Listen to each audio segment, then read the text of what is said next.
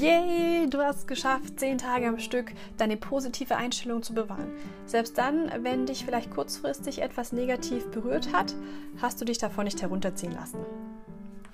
Sein Mindset bewusst zu steuern kostet anfangs ganz schön viel Energie, vor allem wenn man sich das erste Mal bewusst damit auseinandersetzt.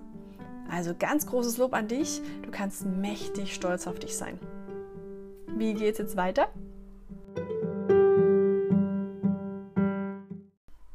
Natürlich soll es nicht bei diesem 10-Tages-Programm bleiben. Es sollte dir einfach nur bewusst machen, dass du dein Leben jederzeit selbst verändern kannst.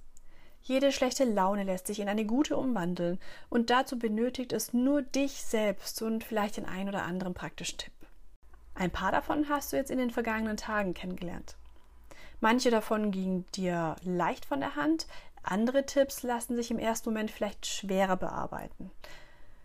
Gib dir Zeit, darüber nachzudenken, bisherige Denkweisen zu hinterfragen und vor allem sei geduldig mit dir bei der Umstellung bzw. Anwendung im Alltag.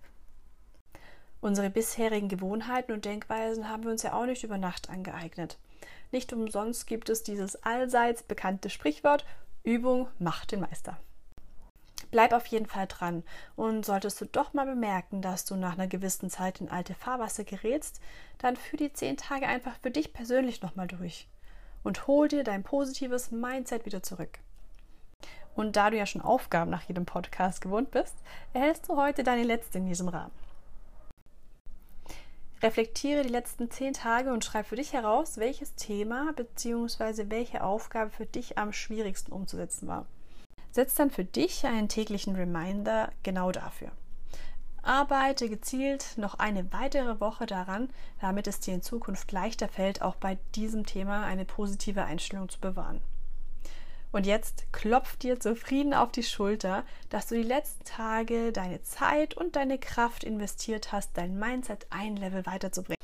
Ich freue mich riesig, wenn du den Podcast weiter in dein Ohr leist und zu deinen Favorites hinzufügst.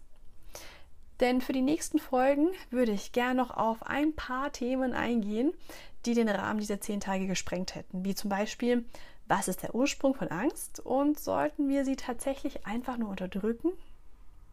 Was genau steckt hinter dem Wort Selbstwertgefühle und welchen Einfluss hat es auf mich und andere?